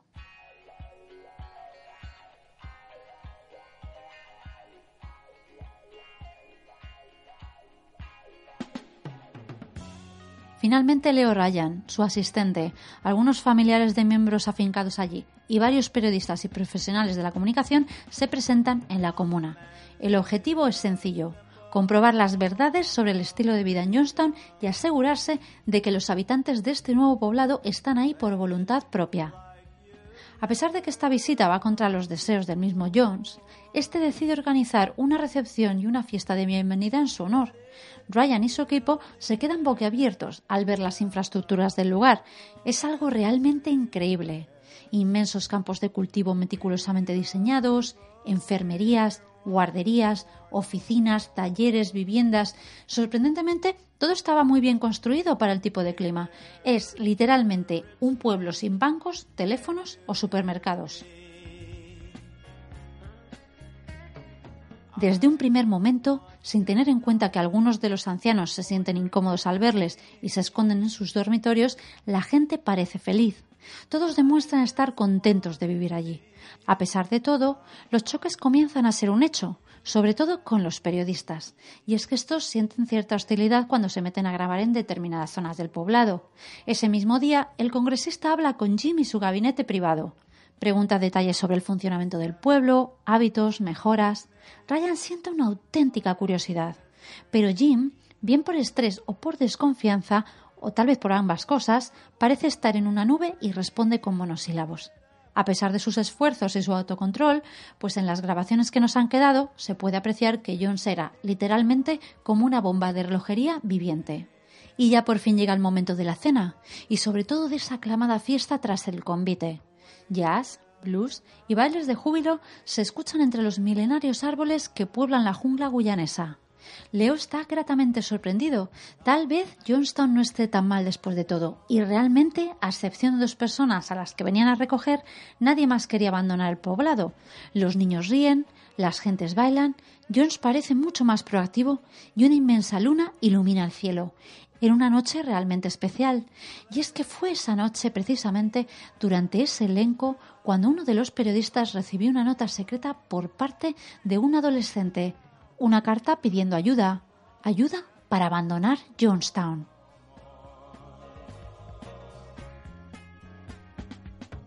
Una nota, le ha pasado una nota, grita un pequeño de seis años. La música para de sonar. El niño corre hacia su patrón y se esconde de los desconocidos. Ryan evita todo altercado e insiste en quedarse a dormir en el poblado y solucionar el malentendido al día siguiente. Pero Jones actúa de otra forma. Jones ni siquiera tenía ni deseaba ofrecer cama a sus invitados.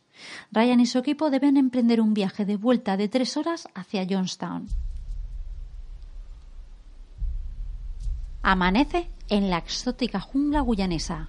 El 18 de noviembre se presentaba nubloso. El congresista y su asistente se reúnen con el chico de la nota y varias personas más que quieren abandonar Jonestown con él. El ambiente en las calles es completamente diferente al respirado el día anterior. Los periodistas aconsejan a Ryan que deben regresar cuanto antes, pero el congresista no se rinde. Y así, en cuestión de unas pocas horas, tras hablar con todos los que se querían marchar en secreto y realizar affidavits de andar por casa en cámara, Ryan acude a encontrarse cara a cara con Jim Jones. Eran las doce de mediodía y el predicador acababa de dejar sus aposentos. El congresista, de una forma positiva y directa, muestra sus cartas, porque, al fin y al cabo, no tiene nada que esconder. Está abierto a toda negociación. Finalmente, ya hacia las dos de la tarde, deciden abandonar el pueblo junto a los familiares y desertores. No eran realmente tantos, tan solo catorce personas más de las que vinieron con ellos, pero en la mente de Jim el hacha de guerra estaba ya en alza. Mientras el grupo camina hacia los jeeps que les iban a llevar hacia la pista aeroportuaria, Larry Lighton, uno de los supuestos desertores, se lanza con un machete al cuello del congresista Ryan. La pareja forcejea. La camisa de Leo se tiñe de sangre. Los cámaras les separan e inmovilizan al agresor.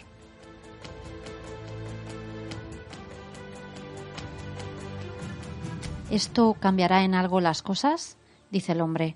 El congresista responde Todavía no ha pasado nada, pero definitivamente ya empieza a cambiar algunas.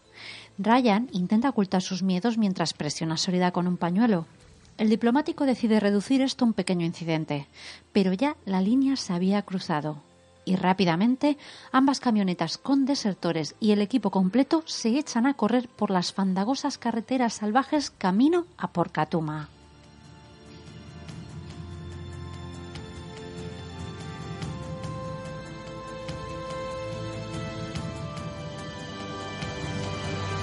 La lluvia cae con fuerza.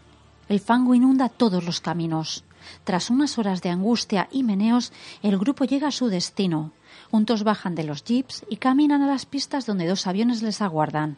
Entre todos se disponen a embarcar a orden de los pilotos y se agrupan impacientemente.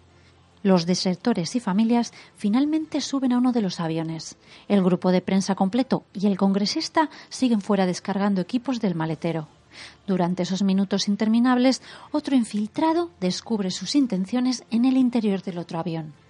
El hombre grita con una pistola en la mano y amenaza con matar a todos los allí presentes. En ese mismo instante, uno de los disparos suena desde los arbustos. La ayudante del congresista se desploma. El operador de cámara le sigue. Ahora una ametralladora abre fuego y el cuerpo de Leo Ryan se mantiene en pie, agujereado por decenas de balas, hasta que una, la última le vuela al cráneo.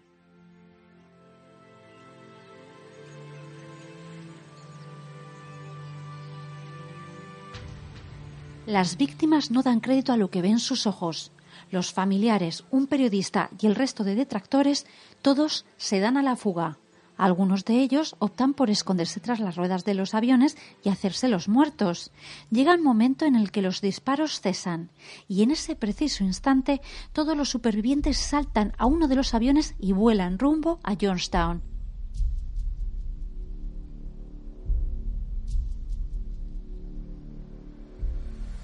Jones da la orden a su grupo de leonas que le protegen y cuidan del desarrollo de su poblado.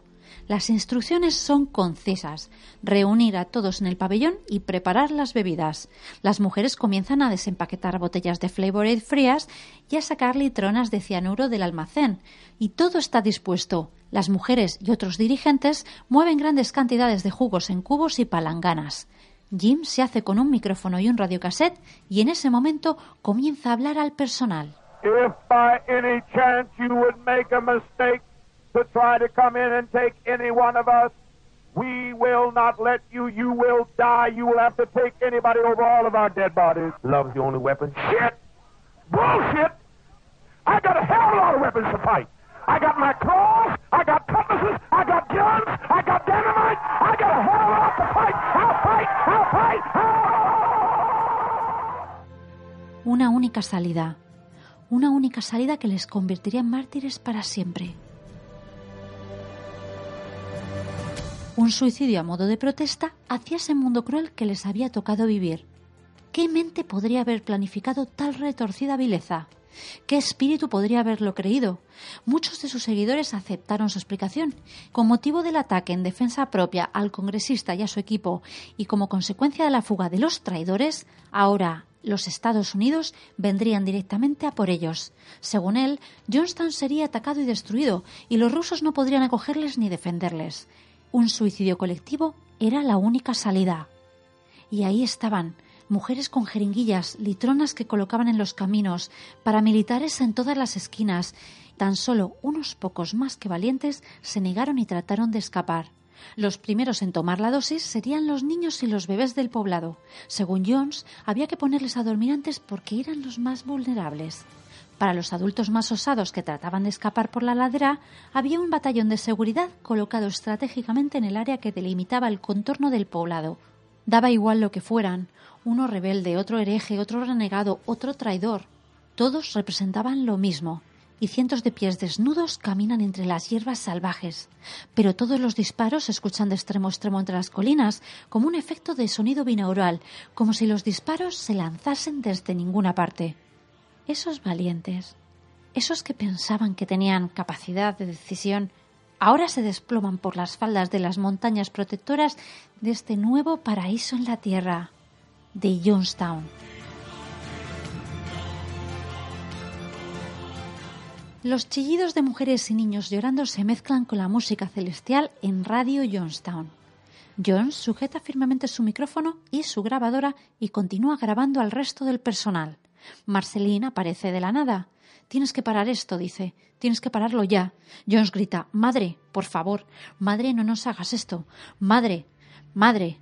Madre. Marceline defiende la supervivencia y lucha contra el sinsentido del templo del pueblo. Jones hace una seña. Ahora ella intenta mantener su temple, pero dos miembros de seguridad y una de las amantes de su marido la llevan lejos del lugar.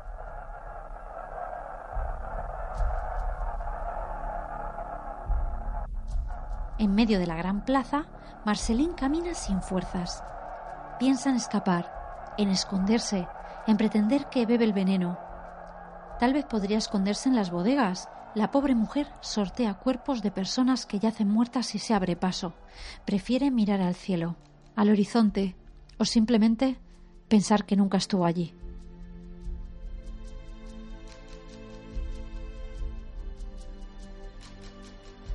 En ese preciso instante, una de las enfermeras la saluda. Sonríe mientras inyecta una solución de cianuro en un pequeño de seis años. Ese pequeño es John Victor. Marceline corre hacia ellos, grita y trata de tomarle en sus brazos. Todo está dispuesto, madre. Marceline no puede dejar de sollozar. La enfermera le pregunta si está bien.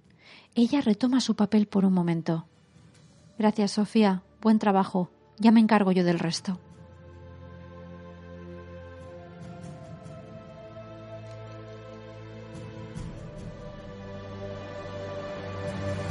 Ahora Marceline se mete por una zona residencial mientras camina con el pequeño John.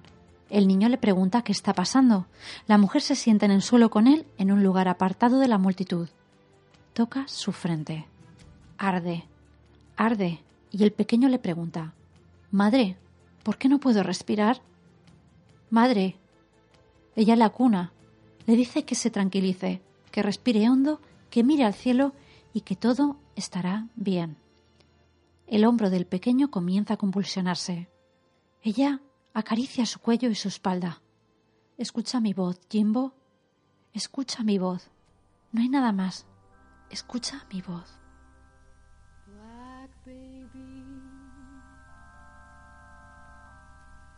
Mientras la mujer canta, el pequeño babea y se retuerce en su regazo. Ella sujeta su peso, lucha contra la miseria y continúa entonando su nana. El color de la piel del pequeño poco a poco se torna pálida, pero ella ya ni lo mira. Solo observa su brillante cabellera negra, la misma que su marido solía tener cuando era joven. El corazón del pequeño para de latir sus músculos se relajan de golpe. Marceline lo sabe. Con sumo cuidado recuesta al pequeño John Victor y se levanta despacio. A su lado detecta una persona que susurra su nombre. Hacía tiempo que no escuchaba esa voz, ya tanto que ni lo recordaba. Esa persona yace boca abajo en el suelo. Marceline se echa las manos a la cabeza. Era su hija, a su lado sus nietos, a lo lejos sus otros dos hijos. Todos ellos, en cuestión de minutos, han dejado de existir.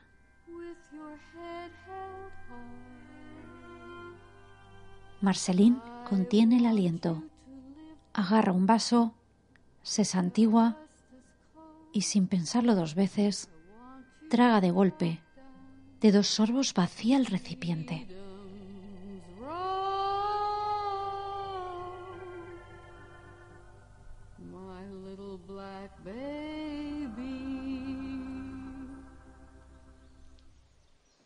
Jonestown, la ciudad durmiente.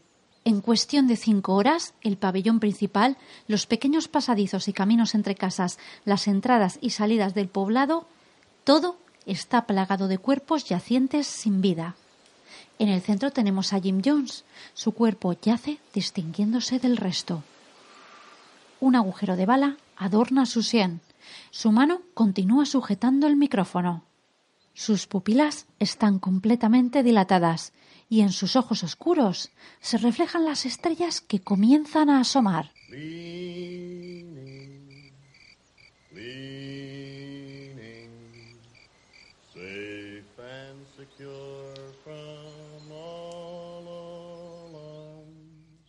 Y en cientos de programas de un extremo a otro del país, tertulianos y periodistas analizan y desmenuzan lo ocurrido en Jonestown mientras entrevistan a algunos de los miembros del Templo del Pueblo.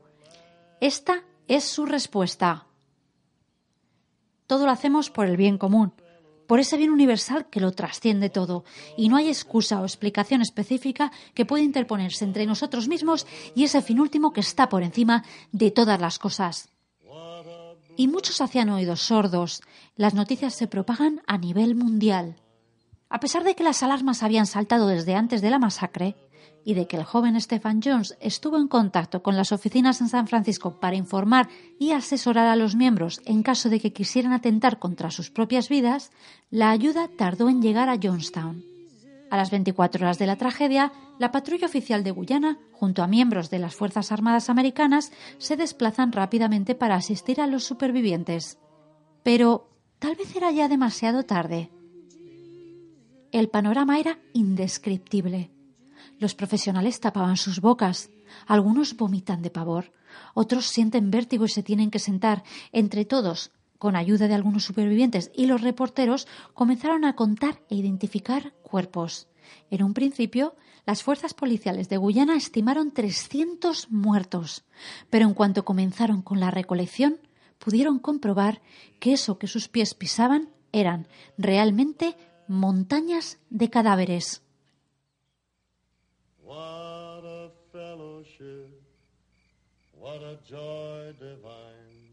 Si de verdad existía un infierno, precisamente sería así. Esta masacre, la masacre de Johnstown, fue el mayor asesinato masivo ocurrido hasta la fecha por aquel momento y la segunda gran pérdida de vidas humanas tras el 11S en los Estados Unidos de América. Tras la gran tragedia, las autoridades guyanesas y el gobierno se mantienen inflexibles. No aceptan ningún otro juicio que no sea el suyo propio y obstruyen la llegada de patrullas americanas y del FBI. Los cadáveres de las víctimas yacen en fila en medio de la selva y se deterioran más y más, y aún así nadie consigue llegar a un acuerdo. Estos cadáveres permanecen retenidos nada menos que durante un mes en Guyana. Finalmente, tras varios juicios imputando a otros supervivientes en Johnstown y Georgetown, los cuerpos son enviados cuidadosamente de vuelta a California.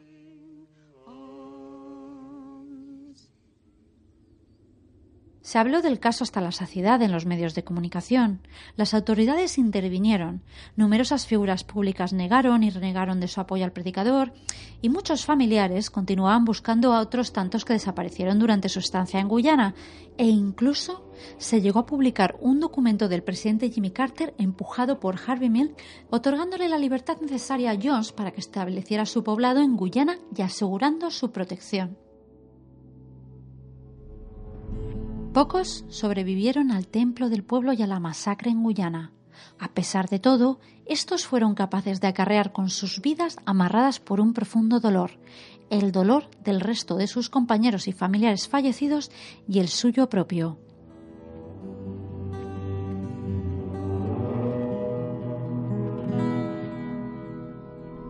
Algunos rehicieron sus vidas, otros no tanto, Ciertos feligreses aparecieron muertos o directamente se dieron a las drogas, cosa que no es de extrañar. Tras el suicidio colectivo en Johnstown, numerosos miembros y exmiembros recibieron amenazas de muerte y muchos, ya de por sí, sufrían de manía persecutoria. No era para menos, ¿no creéis?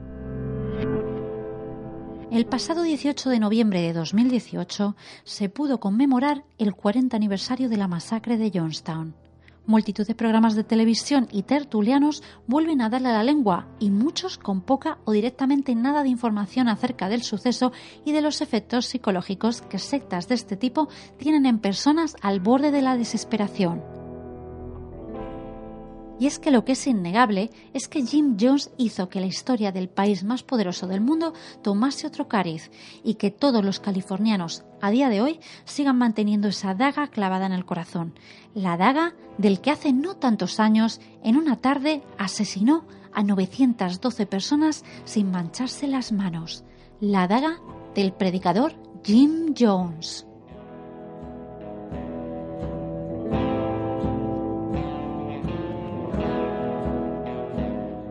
Nos acercamos al final del programa. Como ya sabéis, esta melodía es nuestro pasaje, nuestro boleto de vuelta al presente. En un principio, mi intención era buscar esos mitos que rodean hasta nuestros días a la figura de Jim Jones. El asunto es que, a medida que me iba involucrando más y más en testimonios y documentos de toda clase, me daba cuenta de que realmente las historias que nos han quedado, las que más han perdurado durante todos estos años, son reales. Por esta razón, he decidido centrar el programa más en relatar la historia en sí y en omitir el apartado de la caída del mito. No obstante, me gustaría mencionar por encima algunas teorías conspiranoicas que se cuentan sobre Jones para dejar claro que, por favor, no son ciertas en absoluto. Por ejemplo, se dice que el templo del pueblo sigue existiendo. Debe ser que los que defienden esta postura se confunden con el culto de The Heaven's Gate. También se hace hincapié en muchos sites online donde se aportan razonamientos relativamente racionales y coherentes que el templo del pueblo no fue otra cosa que los resquicios del proyecto MK Ultra de la CIA. Ya sabéis, ese sobrecontrol mental. En fin, los hay que incluso dicen que Jones nunca existió, que eran varios actores. Por supuesto, en este programa desterramos esta absurda idea. Si Jones tiene diferente aspecto en las fotografías que nos han quedado, no es que tuviera un doble, lo que tenía precisamente era una dependencia a las drogas innegable. De cajón, vamos. Pero la realidad es que no hay demasiados mitos. por desgracia, que a excepción de alguna exageración o de generalizaciones relativas a las torturas realizadas en el templo, pues realmente no hay más que contar y que desgranar. Sí, decían que castraban a hombres cuando solo castraron a un pedófilo una vez, que violó, por cierto, a una chica en el templo. Pero vamos, que no hay demasiados mitos que floten en el aire. Lo que sí quería comentar es un punto esencial, básico, en el legado de este hombre. Y este es que aunque las drogas y el ego jugasen un papel principal e importante en la vida de este predicador, no sabemos exactamente si el chico, desde su juventud, ya era un sociópata o no. Sin duda, su madre lo era, y hay algunos testimonios de amigos suyos del colegio que ponen en entredicho las intenciones iniciales de Jones, incluso cuando trabajaba en el hospital en su veintena. Uno de sus amigos más íntimos, por ejemplo, relata incluso cómo Jones comienza a torturar a un anciano mudo y entubado en la zona de cuidados intensivos. A ver, nunca le pegaba directamente, pero sí le quitaba cosas y también le pellizcaba la nariz para que no respirase. El tema es que terminó sus días psicótico y eso es todo lo que sabemos con certeza. También sabemos que arrastró a todos con él, nada menos que casi mil personas, muchas de ellas sin capacidad de decisión. Y eso es algo que, con las herramientas adecuadas, sin duda, nos podría pasar a ti y a mí, nos podría ocurrir a todos.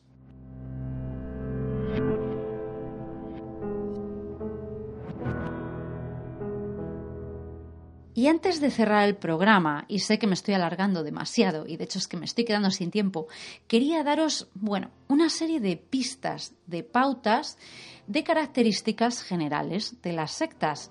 En primer lugar, piden dinero o horas de compromiso trabajando para ellos. En segundo lugar, crean un claro sentimiento de exclusividad y exclusión. Punto 3 promueven cambios de identidad en los seguidores, radicalización o dominación ideológica y totalitarismo espiritual. Es decir, a nadie le obligan a estar o dejar de tratar con otros, pero hablar con el mundo exterior te puede contaminar a ti y a toda la congregación. Punto número 4.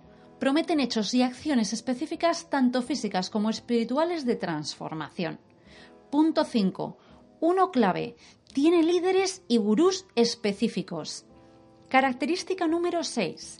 Tienden a la ramificación y a mutar de forma drástica con el tiempo, normalmente por hijos o descendientes o incluso nuevos gurús que suben al estrado o toman el mando. Punto número 7. Intimidad, austeridad y escepticismo con lo establecido. Las sectas son un contrapunto, de hecho, de ahí viene la raíz de la palabra, y aunque utilicen ideas de otras religiones más consolidadas, se caracterizan por su negación de estos mismos principios. Característica número 8. No son solo religiosas, las sectas no son solo religiosas, pueden ser políticas, intelectuales y filosóficas. Característica número 9, y esta puede ser la más confusa, pero es una de las más importantes. Siempre cobran, y siempre cobran dinero dentro de la jerarquía establecida. Lo llaman de diferentes formas. Cursos, entradas a eventos, acceso a niveles de conocimiento, libros, workshops, retreats, como lo queráis llamar. El tema es que las donaciones no se suelen considerar, por ejemplo, pues propias de sectas, a no ser que, y prestad atención, que esta es la distinción con las religiones, que sin ese pago no tengas acceso a la actividad o al ritual que tiene lugar en una habitación sin coste extra alguno.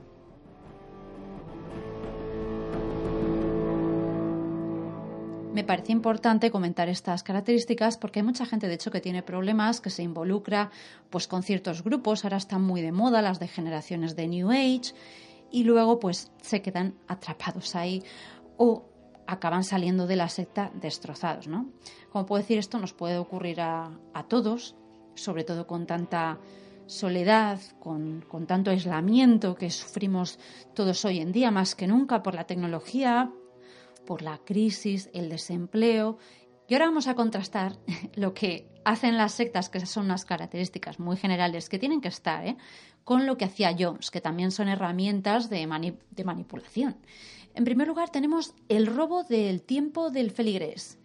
En segundo lugar, privación de sueño y cansancio. Ese es muy importante. Este es para comer la cabeza en cuanto se pueda. Número tres, aislamiento, esencial. Número 4. Abuso disciplinario. Número 5. Prohibición o privación de propiedades y bienes personales. Número 6. La unión hace la fuerza. ¿Estamos solos? No. Tenemos un grupo que va a cambiar el mundo. ¿Y de la misma manera que ocurrió? Pues que se suicidaron todos juntos. Número 7. Y acabo. La repetición, el milagro, la caída, el miedo y la escalada en intensidad en ritos o experiencias dentro de la organización. La repetición es muy importante, voy a dejarlo ahí. No he tenido tiempo de contar cómo fue realmente en la vida en Johnstown, pero una de las cosas que Jim hacía era, de hecho, tener un micrófono siempre en mano conectado con speakers por todo el campamento y él ponía música, siempre la misma, por cierto, y contaba sus mamarrachadas las 24 horas del día. No dejaba dormir a la gente y repetía lo mismo todo el día. Eh, imaginaros, seis meses así. Horroroso. Bueno, ya se va acabando el tiempo y ahora sí que voy a comenzar a guardar mi micro, de verdad. Eh, pero antes de despedirme, os pido paciencia. Llevo seis meses viajando por el mundo e instalándome en otros lares. Y este nuevo año tengo muchísimas nuevas ideas a desarrollar para todos vosotros, ya lo iréis viendo. Pero por ahora os voy a dejar con esta pregunta y por favor os pido honestidad. ¿Qué es eso que os gusta más de Criminales del Olimpo? Las bios, las historias, la caída del mito, entrevistas con expertos. Os pido por favor que comentéis ahí abajo o mejor aún que completéis una encuesta que he preparado para todos vosotros ahí abajo en la descripción también. Porque además los que rellenen ese formulario entrarán en un sorteo de cuatro tazas de criminales del Olimpo. El link de la encuesta, pues como os he dicho, ahí abajo en la descripción.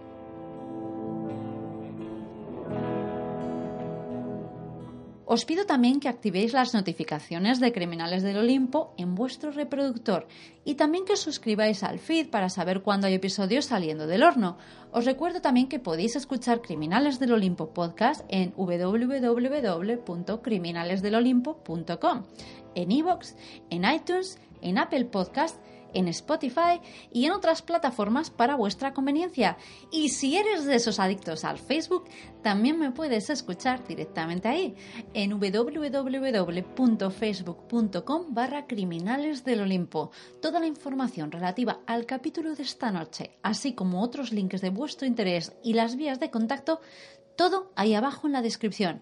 Por último, te pido que me dejes una valoración. Por favor, déjame una reseña, estrellas, opiniones, todo es bienvenido, todo comentario me ayuda a crecer y, por lo menos, si no te apetece, salúdame, que nunca está de más y me encanta.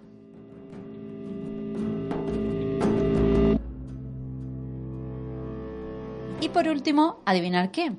No tengo taza de Jim Jones. ¿Por qué? Pues os vais a reír. He hecho un diseño este mes, bastante chulo además, pero en Redbubble, que es la, plataforma que utilizo para vender todo mi merchandising, pues me han censurado todo, me han censurado todos los asesinos. Parece que estamos promoviendo eh, el comportamiento hostil en el mundo y nos han cancelado todo, solamente tengo las de los logos. El caso es que, bueno, me han censurado las tazas, ¿qué os puedo decir? Intentaré buscar una solución. Por otra parte, pues, ¿cómo me podéis ayudar para que siga haciendo estos podcasts? Pues eh, tengo unos links de Amazon de afiliado ahí abajo con suscripciones de 30 días que no cuestan nada y podéis probarlos. Pues hay de Kindle, hay de Amazon Music, hay un montón de cosas y además por medio de donaciones. Y ya es hora de decir adiós. Os agradezco vuestra presencia muchísimo, todo vuestro apoyo y espero que disfrutéis, que os cuidéis y por favor, cuidado con las sectas que están por doquier. Buenas noches a todos. Mi nombre es Alicia Gaspar y esto es Criminales del Olimpo.